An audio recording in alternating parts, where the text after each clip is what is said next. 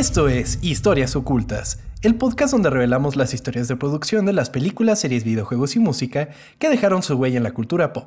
Mi nombre es Tom Kersting y me acompaña. Chao, bañuelos. Chao, bañuelos, ¿cómo estás, amigo? Tomás, normalmente siempre digo que estoy bien. Hoy, la verdad, me siento un poquito mal, pero yo creo que cuando me estés platicando la historia de hoy me voy a mejorar. ¿Cómo estás tú? Yo estoy afortunadamente bien, porque te estás enfermo, amigo. Tengo como, como que comí algo echado a perder, güey. Así que estoy como, uh", pero, pero, nada, nada, nada grave, güey. Nada preocupante. Qué bueno, amigo. Así Qué bueno. Pues a ver si con esta historia de hoy se te va a quitar. Ok, yo creo que sí, amigo. Normalmente me pones de buenas. Bueno, no es cierto. Normalmente todo empieza bien y terminas diciendo cosas que le destruyes el corazón a todos, güey. Así que espero no pase esta vez, güey. No prometo nada. Ok, ok. Pues fíjate, existen franquicias legendarias que a pulso marcaron la cultura pop. Muchas vienen de libros, otras de cómics e incluso de leyendas y mitos que hemos contado generación tras generación. Sin embargo, la historia que les contaré hoy viene de un parque de diversiones, y no cualquier parque de diversiones, sino de uno de los más representativos de la industria, y que hoy día busca mantener su encanto histórico actualizándose día con día con sus atracciones. Hoy conoceremos la historia de cómo un pequeño, más memorable recorrido en barco se convertiría en una de las franquicias más grandes, reeditables y queridas que el mundo ha visto. Hicen las velas, leven anclas y preparen su ron. Esta es la historia oculta de Piratas del Caribe.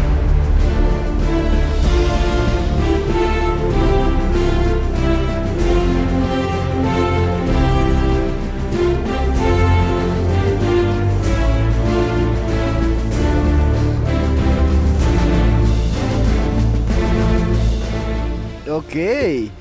Güey, e, este juego, el juego en Disney, yo creo que es mi favorito. Neta, de todo lo que hay en Disney es mi favorito. wow, me fascina entrar ahí, te lo juro. Es una. Es que. Wow, es que no sé cómo explicarlo. Después de que haces las putas tres horas de fila, güey, ese es el problema. Este. Es un ambiente tan chingón, me trae como una. Es como una nostalgia extraña. Ese y el de Peter Pan son mis favoritos, güey. Ok. Me fascina. Muy, muy clásico, amigo. Sí, güey, la neta. Es, está hermoso. Qué chingón. ¿Y, las películas, amigo? Sí, o sea, güey, ¿cuántas son? Son... ¿Seis, siete? Bueno, no sé. Eh, son cinco. Cinco, sí. Cinco. Ok.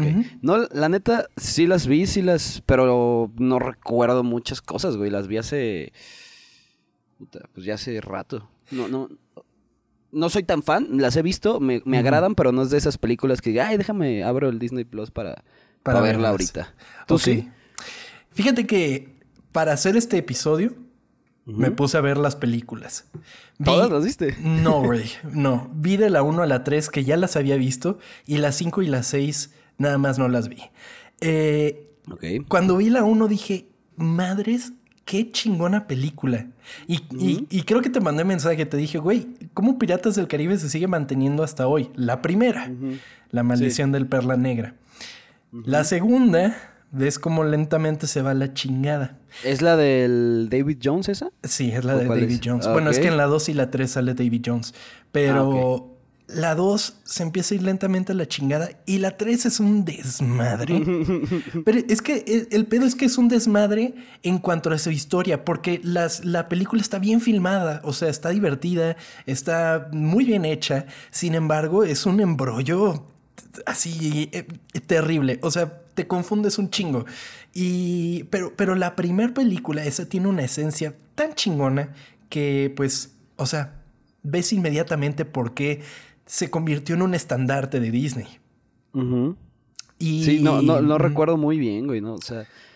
La 1 bueno. es maravillosa, amigo. Te, recomiendo que la veas porque inclusive tiene mucho este, este encanto de que muchas de las frases del guion se convirtieron así como, o sea, son, es muy coteable, por así decirlo. Ok. Es, es, es, demasiado coteable, tiene muchas escenas que son muy, muy clásicas ya, y sobre todo está divertida, que eso es lo más importante. Va hecha la chingada la película, pero está muy bien, está muy entretenida, y lamentablemente es algo que se pierde conforme fue avanzando la franquicia. Sin embargo, regresando al origen de Piratas del Caribe, pues Piratas del Caribe era un juego en Disneylandia, como tú lo estabas diciendo. Simón. Y yo la verdad, tengo entendido que sí fui, pero ya era muy chiquito, amigo. o sea, no recuerdas nada. Tendría 3, 4 años. O sea, era demasiado chiquito, no recuerdo haber visto nada de Piratas del Caribe, pero... Pero sí, se convirtió en un estandarte de verdad de los parques de diversiones de Disney. Tanto así que hay en todos los Disney casi Piratas del Caribe. Es, que está. Ay, güey, pinche juego es hermoso. O sea, ¿a ti te gustan los piratas? ¿Te gusta ese.? Sí, claro. Sí, sí, sí. Eh, ok, lo voy a describir así rápido el juego. Después te digo que haces una. Es como de los juegos más. este Donde hay más fila, güey y haces una fila de unas dos horas, tres horas, que creo que es el problema de Disney. Porque Disney en sí es un parque, pues sí, más dirigido hacia los niños por todo lo que. los juegos que hay. O sea, si tú. Digamos, ah, si, eres un adulto que se quiere como ir a y ver este, cosas como muy extremas, pues Disney no es eso. Disney es más como muy familiar. Y menos Disneylandia, ¿no? Exactamente, que es donde está esto. Y si quieres algo más guau, pues sí, vayan a Universal, la neta. Pero bueno, es un juego tranquilo, güey. Vas en tu barquito, ves como casas así, este, casas así como en el, mar, en, como en un lago en el mar, luego llegas como a una pelea de barcos y no, güey, es impresionante. Luego creo que metieron ya, pues ya están los personajes Jack Sparrow. Creo que la primera vez que yo fui no estaban. Y después ya cuando salió la primera película, que creo fue en el 2003, no estoy seguro. Sí, más o menos. Lo cerraron un rato y me tocó que estuviera cerrado porque ya le estaban remodelando para meter a los personajes, güey. Ah, Y ahorita si vas, ya están los personajes de todas las películas. Claro, claro. Y justo esa evolución que estás platicando va a ser una de las cosas que vamos a ver, amigo. Ok. Vámonos a Griffith Park, en Los Ángeles alrededor de finales de los años 40, 1940. Eh, Walter, Walter Elias Disney, mejor conocido como Walt Disney, paseaba... ¿Se Elías? No sabía eso. Sí. Bueno, Elias. o sea... Ah, ok. Elias, ok, sí. Elías no. no, pues no. Walter Elias Disney. bueno, total. El señor Walt Disney paseaba, paseaba con sus hijas Diane y Sharon. Walt veía la distancia mientras las niñas daban la vuelta en un típico carrusel con caballos de porcelana. Él agarró, se sentó en su banquita y dijo, ah, pues a ver a las niñas, ¿no? Y ahí estaban sus hijas en el carrusel. Walt, frustrado de la situación, comenzó a fantasear en un lugar donde los padres y niños pudieran divertirse juntos. Esta idea, varios años más tarde, se convertiría en lo que hoy conocemos como Disneyland en Anaheim, California. O sea, le, frustró como de, yo también quiero subirme a los caballitos. es que sí, güey. Ese pedo cuando, cuando ya llegas a una edad y, y estar en los juegos, no sé, tipo McDonald's, y ya estás más alto que este, que, que la regla y ya no, ya no puedes pasar, güey. Sí, es como que puta madre, ya, ya no soy un niño, güey. Pero yo quiero subirme ahí. Exactamente. Imagínate ahora que veas a tus hijas divertirse, güey, y decir, puta, ¿cómo le están pasando chingón? Y decir, yo quisiera pasarla chingón con ella. Sí. a, qué feo. a través de los años, el parque vería pasar muchas atracciones. Algunas hasta el día de hoy activas como Peter, Peter Pan Flight, inspirado en el clásico de Disney, Mad Tea Party, proveniente de Alicia en el País de las Maravillas, las tazas que dan vueltas, Simón. Y Jungle Cruise, la cual inspira la próxima película de La Roca a estrenarse en julio de este año. es cierto. Como en la misma onda que Piratas del Caribe y que La Mansión Embrujada. O sea, es el live action de, un, de una atracción que pues no tenía historia en sí. Ah, sí, es cierto. La Mansión Embrujada también tiene película, no la recordaba. Con este... Se me fue el nombre. Con La Roca. Pero bueno. No, ¿Pero La Mansión Embrujada? Ah, La Mansión Embrujada con. Eddie Murphy, ah, sí, exactamente. Todas estas atracciones fueron creadas en una pequeña parte por Walt Disney y en gran parte por los Imagineers. El término Imagineer es utilizado en Disney para referirse a los ingenieros que dan vida a las atracciones que forman los parques temáticos de Disney. O sea, no solo eres un ingeniero, eres un Imagineer, que sería como un imaginiero. imaginador, no sé. Sí, o sea, el punto es que, o sea, es tienen su propia rama, por así decirlo. Inclusive para, para trabajar en eso, ¿qué estudias? ¿Ingeniería en qué? Ingeniería, para, yo qué sé. Ingeniería. Robótica. Pues sí, por ejemplo, te serviría para los animatronics, yo qué sé. Eh, pero sí, puro ingeniero. Y así, de los más top top, definitivamente. Los Imagineers se rigen por 10 importantes normas. Esto lo encontré y me pareció muy chido mencionarlo porque habla mucho de cómo funciona hasta hoy día Disney y como que lo puedes tomar como si puedes tomar ciertos aspectos para tu vida diaria. Ok. Estas normas son: conoce a tu audiencia. Usa los zapatos de los invitados. No olvides los factores humanos intenta experimentar los parques desde el punto de vista de los huéspedes. Esto, como alguien que ha trabajado en experiencias de usuario, es lo más importante. O sea, tienes que pensar, el usuario va a tratar de romperlo y sin querer. Entonces, a fuerzas tienes que tratar de romperlo. Y eso es cuando sabes que algo está eh, bien hecho y está al, como al nivel del, negocio, de lo que estás tratando de vender. Por eso se le llama quality assurance, porque te estás asegurando que existe la calidad dentro del producto y que no tiene un solo problema. Organiza el flujo de personas e ideas. Asegúrate de que las experiencias cuenten una historia que esté organizada y presentada de manera lógica. O sea, Tú entras, eh, por ejemplo, en Piratas del Caribe, ah, te subes al barquito, vas por la pelea de, los barcos, luego ves como un pueblito y no sé qué. Tiene toda una historia, tiene una secuencia. Ok. Después existe el término crea un Winnie, término que Walt Disney usa para el, para, o sea, para sustituir la palabra imán visual. O sea, si tú ves todas las atracciones de Disney, tienen todo esto por fuera que las hacen así eh, interesantes. O sea, te vas metiendo ya en el juego sin siquiera haber entrado. sí, claro. Porque... Pues, de hecho, desde cuando entras se ve el, el castillo, güey, que es lo impresionante, ¿no? Claro. Exactamente, entonces es todo eso. Luego, comunícate con una alfabetización visual usa un color o forma dominante o un edificio para reforzar un tema. O sea, la alfabetización visual es un concepto muy interesante que, eh, por ejemplo, Pixar utiliza mucho. Pixar, si tú ves una película, usan la menor cantidad de letras posibles para evitar tener que traducir todo. Entonces buscan mucho como el usar símbolos y estas cosas como para decir, ah, ok, entonces no hace falta poner camine, por ejemplo, en un semáforo. Simplemente mm. con un monito caminando ya entiendes. Ajá, exactamente. Luego, evita la sobrecarga crea cosas interesantes, no ofrezcas demasiada información detallada. O sea, también mantén como tu onda del misterio, ¿no? Como cuando estás ligando. O sea, es como de, no, te voy a decir todo lo que soy, pero aquí está mi misterio. Ok, una probita, probita nada más. Exactamente.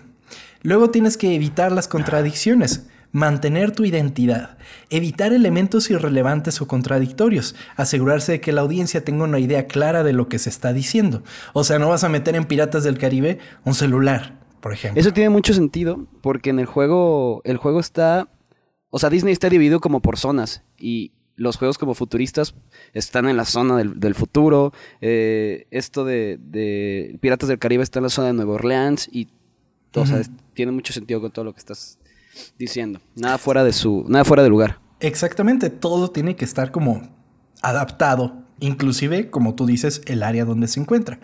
Luego, por cada onza de tratamiento brinda un montón de golosinas.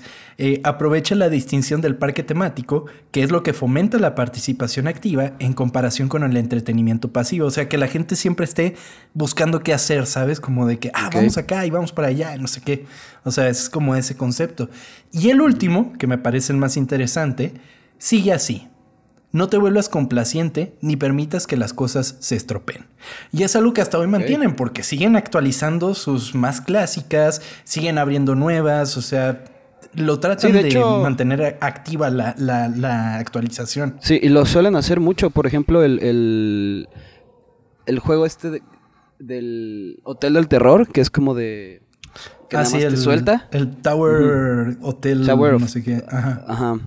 Pues ahora ya lo hicieron de, de los... Esta película de, de superhéroes, se me fue el nombre. Guardianes de la Galaxia, ya lo hicieron de eso. Justamente eso, digo, esta chafa que ya no sea el, típico concepto que ya tenía esa, esa atracción, que era la del hotel, porque me acuerdo que es una de esas que era como muy representativas del parque, pero... Pero, pero sí, como está siguiendo el punto que tú dices, o sea, que tienes que estarte cambiando, si no... Sí, claro. Pero ¿hasta qué punto, amigo? ¿Hasta qué punto tomas lo ya clásico y lo cambias de esa manera? Porque una cosa es como Piratas del Caribe, ¿no? Que bueno, tiene la nueva película, fue un éxito, vamos a meterle los personajes, pero sigue siendo lo mismo.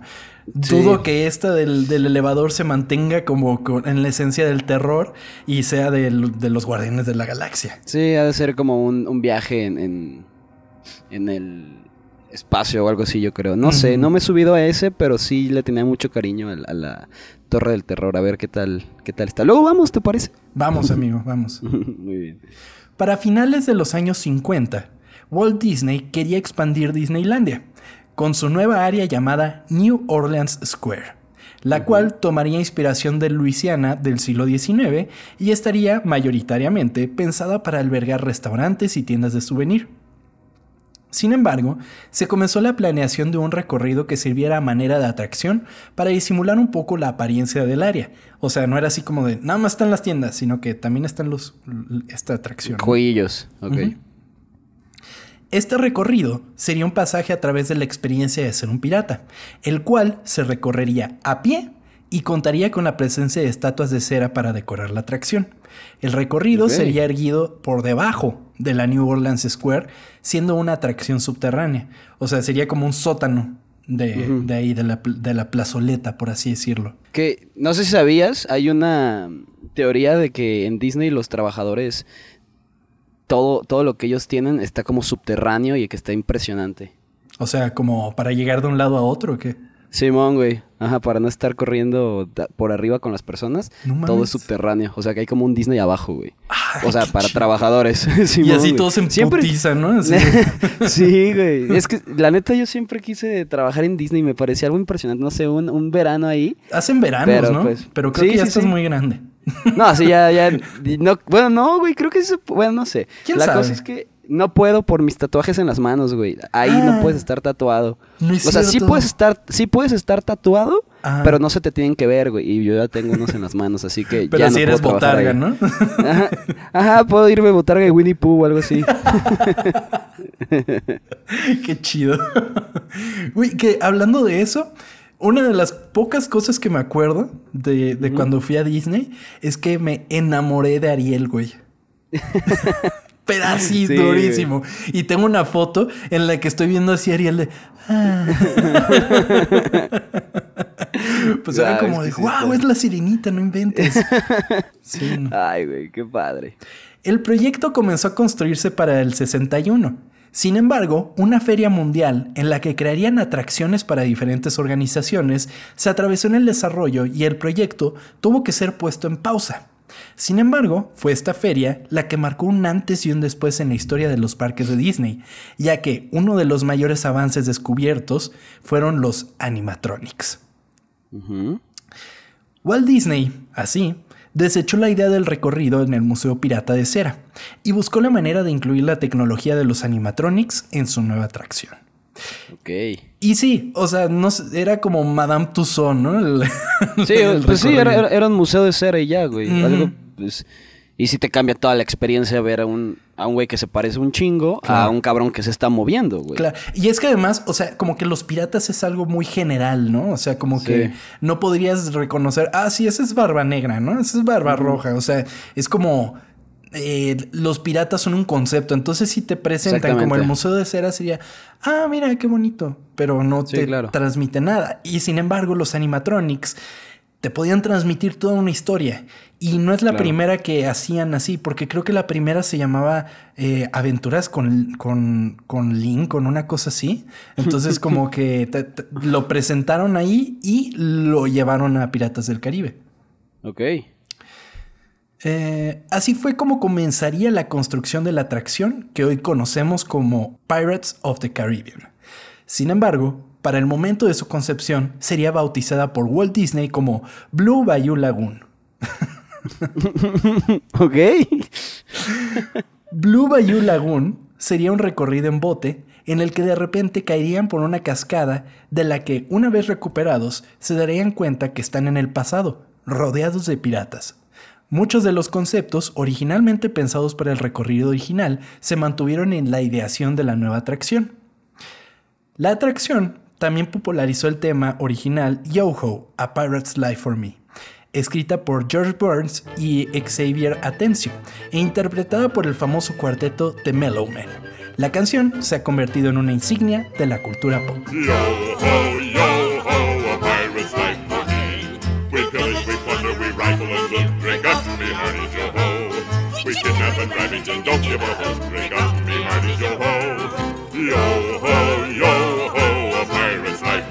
Ok, entonces no han cambiado el recorrido, porque ahorita que lo recuerdo, si hay una bajada al inicio. Sigue siendo lo mismo, nada más cambian los, los animatronics entonces. Y ni tanto, muchos de los animatronics, de hecho, mucha ¿Son gente. los mismos? Ajá, mucha gente se ha quejado de eso.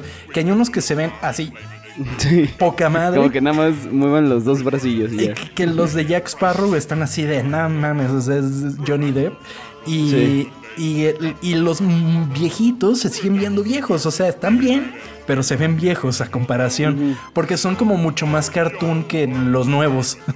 sí, claro, es que sí se ve la diferencia, si hay unos, el que nada más está meciendo en, la silla y ya no hace nada y se ve como todo acartonado y sí tienes toda la razón, el pinche Johnny Depp, güey, se mueve todo, se mueve sus rastas y todo el pedo. De hecho, hay un, hay un video por YouTube que como que quitan el animatronic de Johnny Depp y se pone Johnny Depp así caracterizado todo de, Jack Sparrow y la gente se saca de pedo así, ah, ¿qué, qué onda? No Está muy chido, güey. Está muy chingón.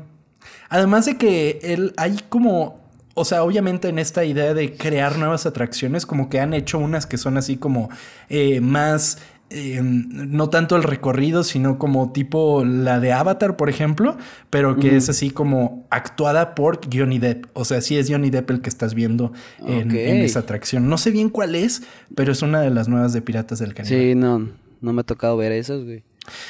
La construcción del recorrido fue complicada al ser la primera vez que los Imagineers trabajaban con animatronics en un recorrido tan largo, y no fue casi hasta el final de la construcción que la atracción cambiaría su nombre a Pirates of the Caribbean, nombre con el que debutarían el 18 de marzo de 1967. No mames. 1967 es un chingo. Chingo, sí.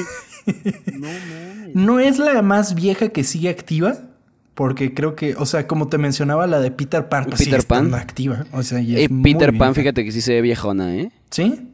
Me gusta mucho, pero sí se ve viejo. Sí, es como. Mm, está ya, pues. Bueno, es que no está chafa, está. Está vieja. Pues sí. O sea, si lo comparas con otros, dices, ok, está ya, pues vieja. Exactamente. La gente asistía maravillada a la atracción y la impresionante ingeniería de los animatronics fascinaba a chicos y grandes, y Pirates of the Caribbean se convirtió en un estandarte de los parques de Disney en los años por venir. Sin embargo, vivimos en una época distinta. Muchas de las cosas que hace 60 años eran adecuadas para la sociedad, hoy en día son vistas con ojos de incomodidad, y Pirates of the Caribbean no se salvarían de ser medida con esa misma regla. Ok. El recorrido original se caracterizaba por tener escenas en las que los piratas perseguían libidinosamente a mujeres en el pueblo que saqueaban. O sea, cuando, cuando pasas por el pueblo, como que empiezan a salir unos como en los balcones y, y estaban persiguiendo mujeres. O sea, están como las mujeres de ah, y, y, el pirata iba atrás de ellas. Esto se ajustó para que las mujeres llevaran bandejas con comida o alcohol para que el centro de atención fueran los objetos en lugar de, objetificarlas a ellas. Ok. O sea, las hicieron meseras, pues. Y, y, a, los piratas los pusieron así como tratando de alcanzar más bien lo que llevaban. ¿Qué, qué no los piratas fueron como los primeros eh, homosexuales abiertamente que hicieron como un matrimonio o algo así? Según yo. O sea, digo, los de la antigua Grecia, pues quedan pendejos entonces. O sea, sí, pero creo que eh, el, el, primer matrimonio gay así como oficial que, que, existió, no sé si estoy mintiendo algo así, pero algo así leí yo que eran los piratas, que eran como... Se llamaba mate, mate algo, matetaje, algo así, no estoy seguro. Y sí, era, eran matrimonios piratas entre dos piratas que eran como tan amigos que pues terminaron cogiendo. O sea, me suena, porque si dices que es como mate algo, güey, pues es como mate, ¿no? Entonces es como de... Ajá. Oh, mate. Sí, sí, sí. Y ya, pues ahí como de piratas. Sí, eran tan amigos que pues se terminaban pues enamorando. O sea, y, y, por ejemplo, pues es que te pones a pensar y esos güeyes pasaban meses y meses y meses sin tocar tierra. Pues, solos en... Sí, pues estás solo con tu compa, pues que pues lo besas, ¿no? Y además con eso de que llevar mujeres era como de ave de mal agüero. Y a veces creo que llegaban como a ciertos pueblos donde no había mujeres y era que bueno, pues... pues ya, ¿qué le vamos a hacer? Pues que... Exactamente. si saben de ese tema, mándenos su información porque la neta sí está, sí, estaría interesante. Qué chingón. Em, otros de los cambios en la misma escena fue un pirata que se jactaba de estar cansado de perseguir a una mujer, mientras que en su mano sostenía una prenda de ropa color rosa. Detrás de este había un barril del cual se asomaba una mujer. Esto mm. se ajustó para que el pirata se quejara de tanto comer y del barril se asomara un gatito. ¿Qué? Esto luego se volvió a cambiar y hoy y actualmente es Jack Sparrow el que se asoma del, barril. Ah, sí, cierto. Sí, sí, sí. Ah. es verdad. Exactamente. Entonces, para que veas que se mantiene prácticamente igual, nada más se ha ido adaptando. El éxito de la atracción ha llegado a casi todas las encarnaciones de los parques de Disney, con presencia en Magic Kingdom, Disneyland Tokio, Disneyland París y Disneyland Shanghai. Cuando fuiste a Tokio, ¿no se te ocurrió llegar ahí? ¿O está muy lejos? Es, ¿O está muy caro, o qué? Es muy caro. Iba, iba a una budget, entonces no. Mm. O sea, sí dije, ah, igual puedo ir a Disneylandia Tokio, pero no. La neta no llevaba tanto presupuesto. Ok. Me imagino también que debe estar medio lejos, ¿no? ¿O sí está dentro de la...? No, creo que está relativamente cerca, o sea... Digo, no está así en, en el centro de la ciudad, pero creo que sí está medio cerquita.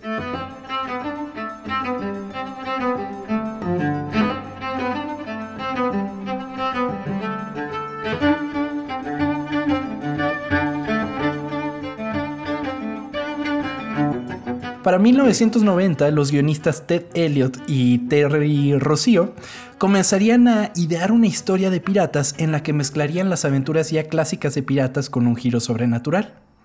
Fue en este momento que el guion llegó a manos de Steven Spielberg, quien era un gran fanático de la atracción de Piratas del Caribe y que tenía muchas ganas de realizar la película, teniendo en mente actores de la talla de Bill Murray, Steve Martin o Robin Williams, sin embargo, Disney no dio luz verde a este proyecto. ¿Y eso?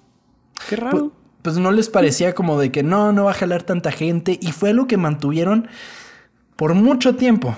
Ya llegaremos a esa parte en la que les voy a platicar cómo Disney no, nada más no, les, no estaban confiados en el proyecto. Ok. Y no fue hasta que en 2001 Disney encargó un guion basado en su ya mítica atracción.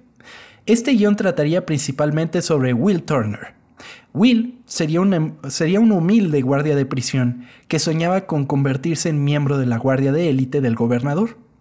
Las esperanzas de Will se frustrarían cuando Defoe, el, el capitán, el capitán de la guardia, lo rechaza cruelmente frente al propio gobernador y su hija Elizabeth.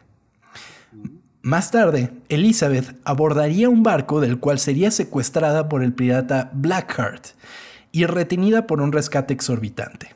El gobernador enviaría a Defoe con el pago, pero resulta que estaba secretamente aliado con Blackheart, y entre sus planes se encontraba destituir al gobernador. Así dependería de Will salvar a Elizabeth, obligándose a formar una alianza con el pirata Jack, un prisionero y ex miembro de la tripulación de Blackheart, para rescatar así a Elizabeth.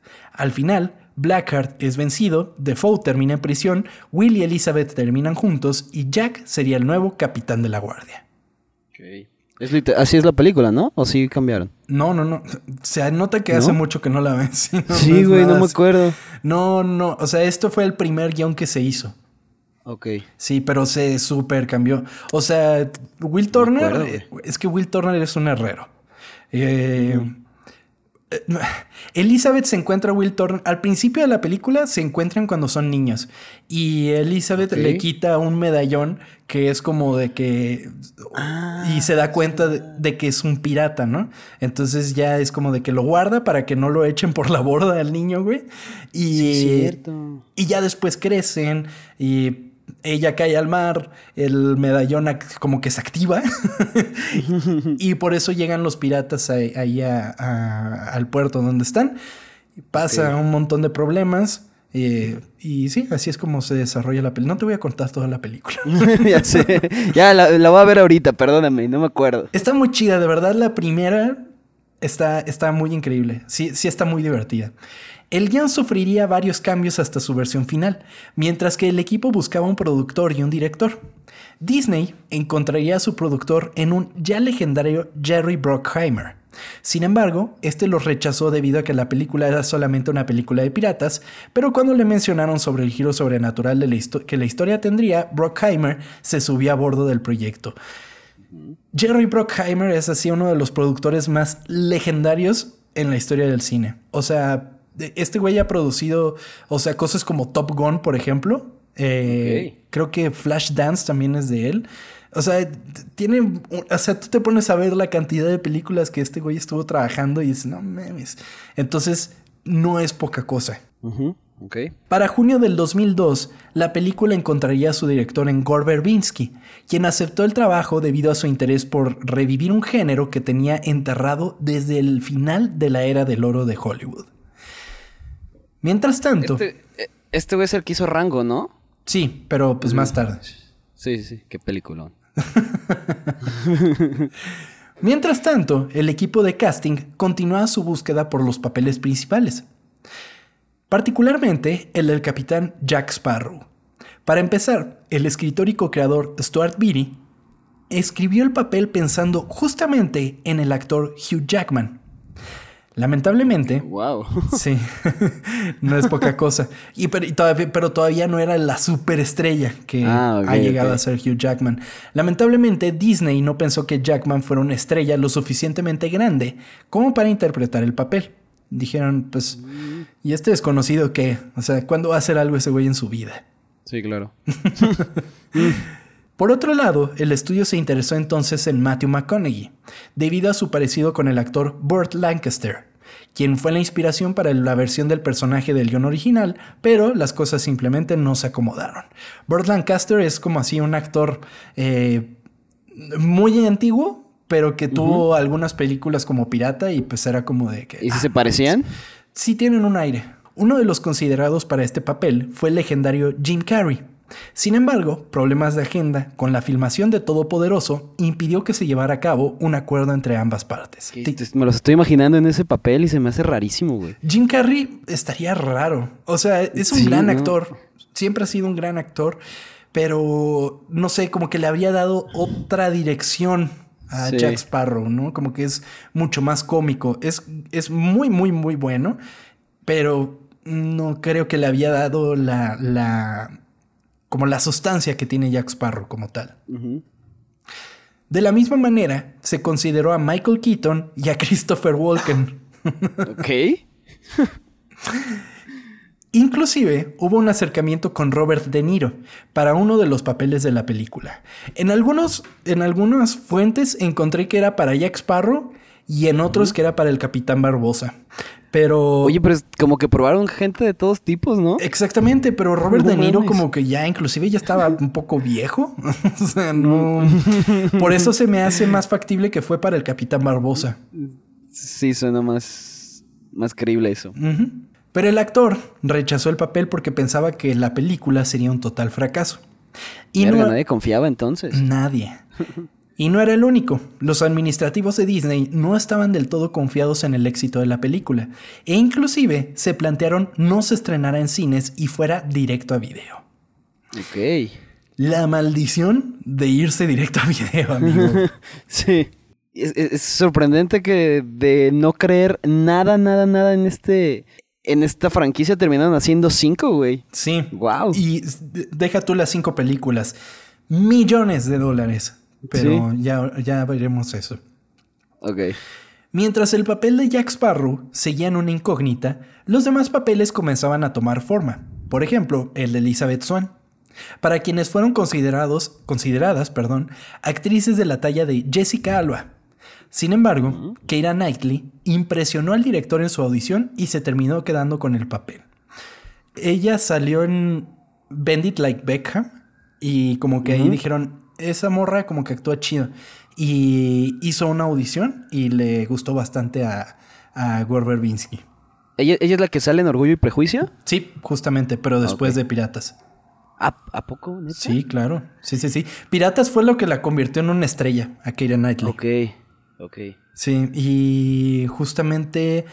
Fíjate que yo no sabía que ella sale en Star Wars. En, ¿En, cuál? En el episodio 1. Es la... Si se acuerdan del episodio 1. es una de las dobles de la, de la princesa. ¿A poco? Simón. Ok, no, pues ni idea, ni sabía. O sea, de hecho, de hecho la contrataron justamente porque se parece muchísimo a Natalie Portman. Entonces dijeron, ah, pues tú pasas por doble de Natalie Portman. Entonces ahí fue su primer gran película. Con un papel chiquito, pues, pero apareció ahí. Wow, no, no sabía.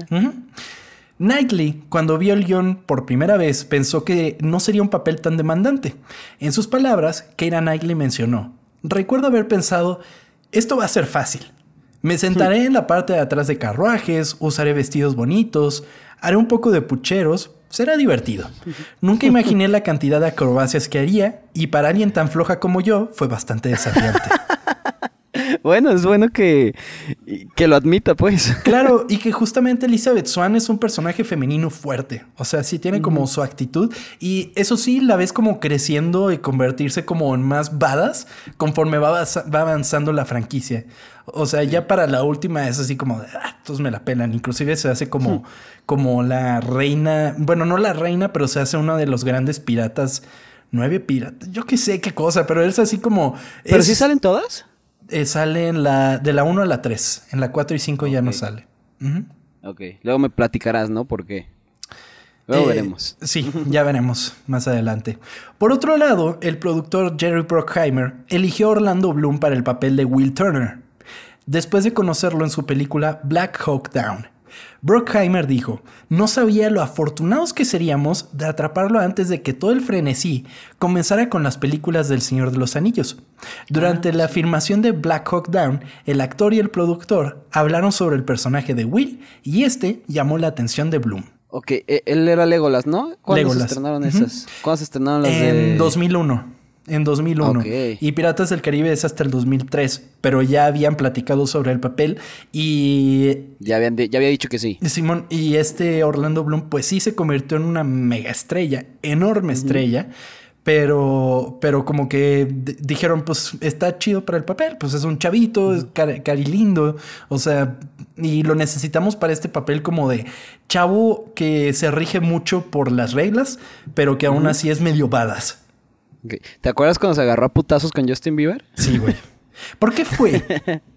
porque creo que le había echado el perro a Katy Perry, ¿no? Ajá. Sí, creo que Justin Bieber eh, algo con una mujer, no sé cuál, y ese güey. Sí es Katy Perry, ¿no?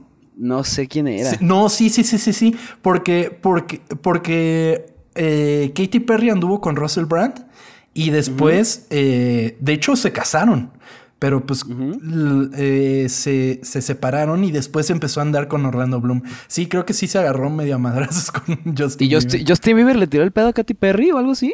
Y por eso se agarró. ¡Wow! Imagínate, amigo. Pero hacen bonita pareja, Orlando Bloom y Katy sí, Perry. se ven bien, se ven sí, bien. la neta sí. Lástima que ya no ha hecho tantas cosas Orlando Bloom, como que se, quedó como en sus papeles y Hace mucho no lo veo, es verdad. Salió en una serie de Amazon. En. En una que es un. como, como un circo, güey. Ni idea. También Katy Perry no ha hecho nada ya. Ay, ¿cómo no? Hace, como dos años tuvo un éxito, ¿no? ¿Sacó algo? sí, sí sonó, sí, no manches. O sea, ya no es como la hiperestrella que era para, para su disco aquel que era todo de dulces y caramelos. en la California Girls. Pero, pero sí, no, sigue sacando alguna que otra canción. O sea, sí la recuerdo de alguna canción. Eh, Así, entre toda la serie de contrataciones de superestrellas y un constante aumento del presupuesto, se recurrió a un actor que pondría la estampa de la franquicia, que crearía uno de los personajes más icónicos del siglo XXI. No cualquiera podría con la difícil tarea de encarnar al capitán Jack Sparrow, solo un actor lo suficientemente creativo y atrevido para convertir a un simple pirata del Caribe en una leyenda. Así fue que se recurrió a Johnny Depp para el papel estelar de Piratas del Caribe. Johnny Depp. Yo ah, ok, creo que vas a decir que te cae mal o no, porque no, ese no, no, no, suspiro. No, no, no, Yo, o sea, me gusta mucho. Eh, siento que, o sea, es un gran actor, definitivamente, un gran, gran, gran actor.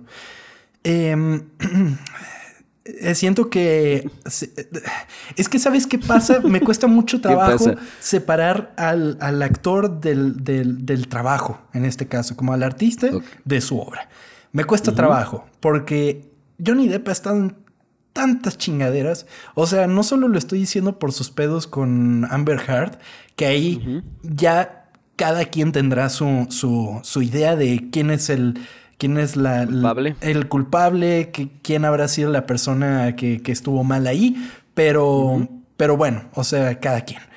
Pero también ha estado metido en otro chingo de cosas. Y la neta es, es complicado separarlo de ahí. Pero, pero, sus tablas como actor son así top. O sea, de verdad es un star power que lamentablemente debido a todo esto que está sucediendo, pues la neta se está pagando muy cabrón. El, el personaje que, o sea, la forma en que interpreta a Jack Sparrow es impresionante, güey. Sí. O sea, yo creo que se quedó en el corazón de un chingo de gente. Y lo nominaron al Oscar, amigo. Ah, ¿fue nominado? No mames. Sí, por Jack Sparrow. Wow. Sí, obviamente no lo ganó, pero lo nominaron al Oscar. Y es que sí, o sea, nunca habíamos vivido un personaje de ese tipo. O sea, sí habíamos visto como el estereotipo del personaje, pero ya verlo en algo como una película de Disney, o sea, el, que se volviera un personaje tan em, importante en nuestras vidas, pues es justamente gracias a Johnny Depp. O sea, él es el que hace a Jack Sparrow. No, solo, no solo es, es un actor, sino que parte de Jack Sparrow está gracias a Johnny Depp. Exactamente. Johnny Depp ha mencionado, el tipo de conexión que hice cuando pensé por primera vez en el Capitán Jack fue la idea de que los piratas eran las estrellas del rock and roll de esa época. Sus mitos y leyendas llegarían meses antes de que hicieran puerto, al igual que las estrellas del rock. Sin embargo, ese mismo estatus de estrella de rock no vendría solo. Una serie de problemas se cernían sobre la película y la franquicia, cual tormenta en alta mar. Pero esa es una historia que contaré en el siguiente capítulo de las historias ocultas de Piratas del Caribe.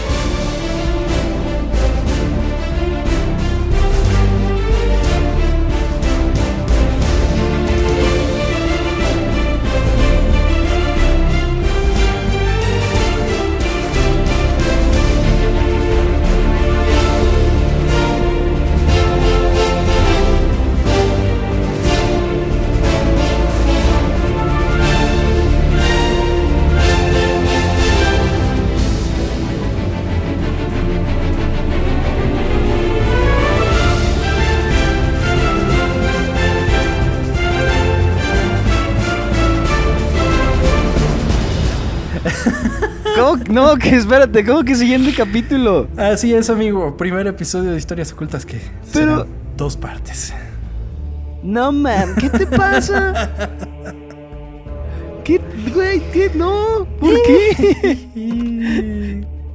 Chinga madre, güey, ya me estaba preparando para escuchar qué chingados pasó.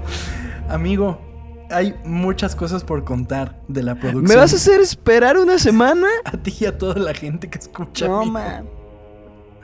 Qué culero, güey. Y bueno, hay muchas cosas por contar de la primera película de Piratas del Caribe y también voy a platicar de las otras, pero pues les digo, eso tendrá que esperar una semana.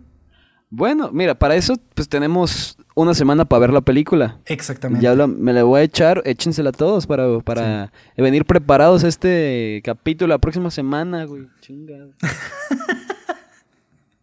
lo siento, amigo, de verdad lo siento. Pero, pero, por lo pronto, eh, pues la historia de Piratas del Caribe tenía que comenzar desde su construcción como juego, porque todo viene de los juegos. Y yo te tenía una pregunta. ¿Tú crees que haya un juego, además de Piratas del Caribe y Jungle Cruise, que podría ser como adaptado a una película? Alguno que no mm. venga de una franquicia, que ya hoy en día es difícil encontrar, yo creo, un juego que no sea de franquicia. Déjame pensar. Ay, güey. El Tiki Room. Ay, güey, me gusta mucho el Tiki Room. podría ser. Güey, pero es que es facilote. ¿eh? Güey, el Tiki Room es buenísimo. Pájaros cantando, güey, es lo mejor. güey, me fascina. Em, ay, güey.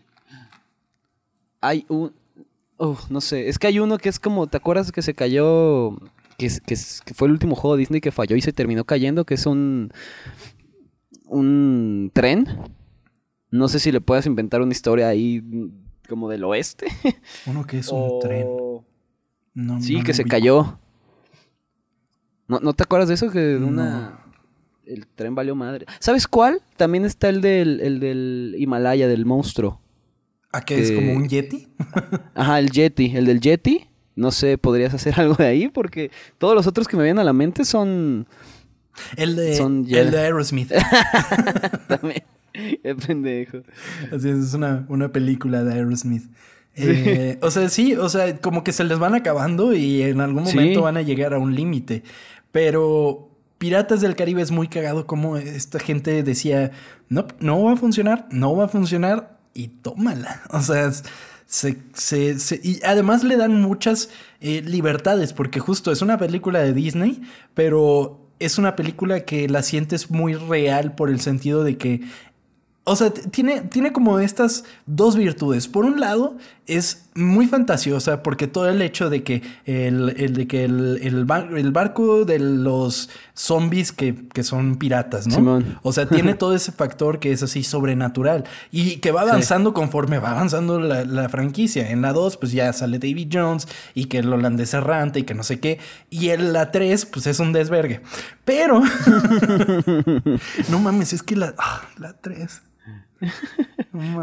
¿Te, acuerdas cómo termina eso sí? Me acuerdo, es cuando está corriendo como en una, como una playa y le están persiguiendo un chingo de no sé qué. No, esa es la 2. Esa es la 2, que lo persiguen caníbales. Pero en, en la 3, o sea, lo fascinante de la 3 es que logran terminar la historia de Piratas del Caribe y como que cierra bastante bien. O sea, la 3 tiene un final que dices, ah, qué chido. Pero para llegar a ese final, hacen un, desmadre. Y además es la película en la que tienen un viaje lisérgico, en la que salen un montón de Jack Sparrows en un mismo barco. Ah, sí. Güey, no, no, no. Creo que sí la vi una vez, pero no me acuerdo, güey. Te digo, es un desmadre. Es la del fin del mundo. Sí, sí, sí. Piratas del Caribe en el fin del ah. mundo. No me preguntes cómo se llaman las otras dos, amigo, porque no lo sé. o sea, o sea, yo llegué a la 3, te digo, me las eché este fin, y fue así como de... o sea, porque la primera terminé encantado, terminé, ¡ay, qué chingón! Y terminó la 2 y fue de... y terminó o sea, la, primera es Perla Negra, ¿no? sí, la maldición del Perla, Perla Negra. el cofre de la muerte es la 2. Sí. la 3 es la esta del fin del mundo y las otras dos no tenemos idea. Ajá. No, y luego, y luego de hecho también sale este Orlando Bloom. Orlando Bloom vuelve a salir en una de ellas. ¿Sí? Sí. Porque te digo, al final de Piratas del Caribe 3, Orlando Bloom se toma el papel de David Jones y se vuelve el capitán del holandés errante. Ok. No, no me acuerdo. no me acuerdo de nada de eso, güey. Pero sí, están muy chidas. O sea, a mí, me gusta la primera. Pero las otras están divertidas, por lo menos. O sea, es como de, ah, órale, qué cagado, qué chido. Sí, a otra cosa, ¿no? pero bueno, amigo. Esta semana les queremos agradecer de verdad porque estuvieron bastante activos, les gustó muchísimo el episodio, teníamos dudas de que les fueran a gustar el episodio de High School Musical y la verdad fue así como de nos encanta cuando nos dicen que les gustan los episodios y más cuando son así súper sinceros como de la neta lo tenía como muy guardado, nunca fui muy fan y aún así lo disfruté un chingo. Eso de verdad nos llena muchísimo. Leemos todos los comentarios, Chávez yo estamos ahí. Eh, y además está Culti, que Culti es quien, Nos, Culti es quien nos ayuda en redes sociales eh, y ha estado haciendo cosas muy chidas.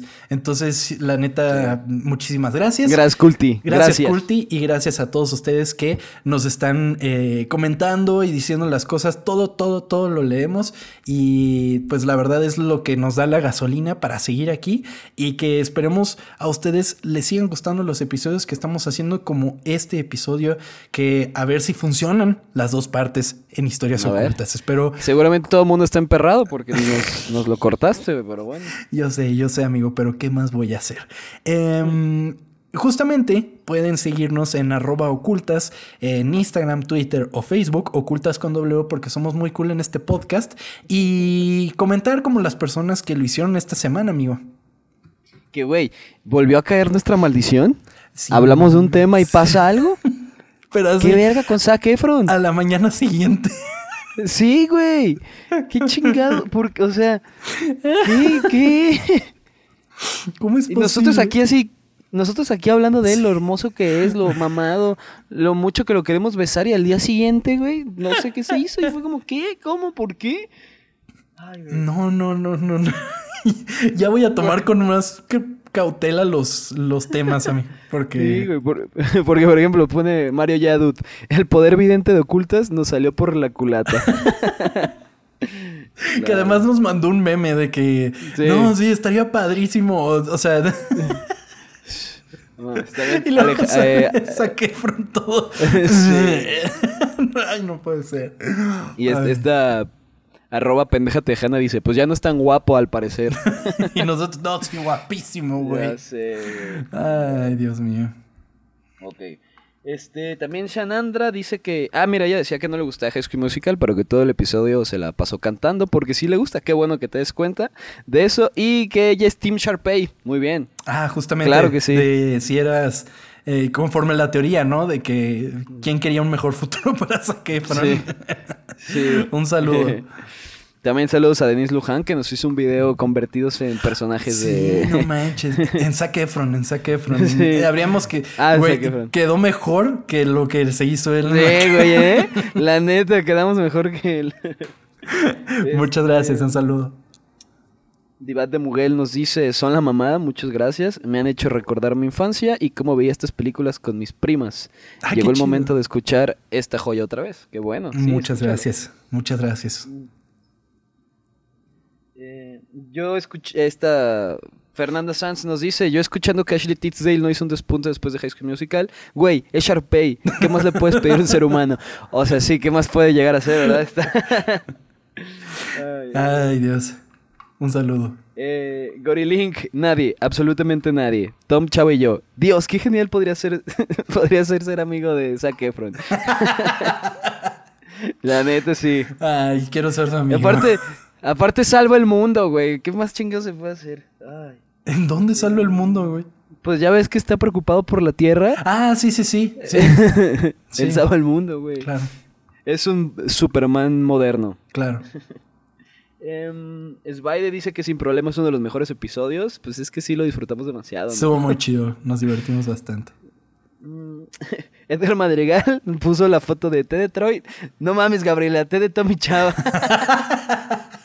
me cagué de risa cuando lo vi, güey. qué feliz me hizo. sí, güey, la neta. Un saludo. Mm, Pepe Mercado dice que todo el episodio tuvo una sonrisa porque High School Musical eh, marcó, lo marcó muy cabrón y que él, él es team, este, ¿cómo se llama? Se me fue el nombre de... ¿Gabriela? ajá, él es team Gabriela, güey. Ok. Estamos, ok, no estoy de acuerdo contigo, pero respeto tu opinión. Qué bueno, amigo. Eso, eso es vivir en este año, en el 2021. Exactamente. Nif, Nif Wolf 1 dice: Hay muy buenas historias que estos muchachos te cuentan. Yo lo recomiendo. Muchas gracias, Nif. Muchas gracias. Un saludo. Mm. Mm, cuando estábamos hablando de School Musical pensé mucho en ella, que es Gabriela Montes y los Linces. Sabía que ella le iba a disfrutar demasiado y puso también la, reacción esta de, de Sharpay gritando. es cierto, un saludo. José Antonio dice que él no sabía lo de Zac Efron hasta que lo escuché en The Greatest Showman. Ajá. Y que su canción favorita es la de Breaking Free. Está chingona Breaking Free. Sí, güey, la neta. Qué padre. buena rola. Estuve toda la semana escuchando School Musical por, ti. Muchas gracias. ya son todos, amigo. Perfecto, pues muchas gracias. Digo, no fueron todas las personas que interactuaron con las cuentas esta semana, pero les tenemos algo especial por ahí. Eh, estén atentos a las redes sociales. Eh, gracias, Culti, por ayudarnos en eso. Y por otro lado, pues Amigo, no queda más que despedirnos y escucharnos la siguiente semana. No hay de otra. Mm. pues ya que, güey. Muchas gracias a todos por escucharnos. Eh, mienten en la madre a Tom por habernos hecho esto. y, y nos vemos la próxima semana. Nos vemos la siguiente semana, amigo. Gracias a todos y pues estén atentos. Hasta la próxima.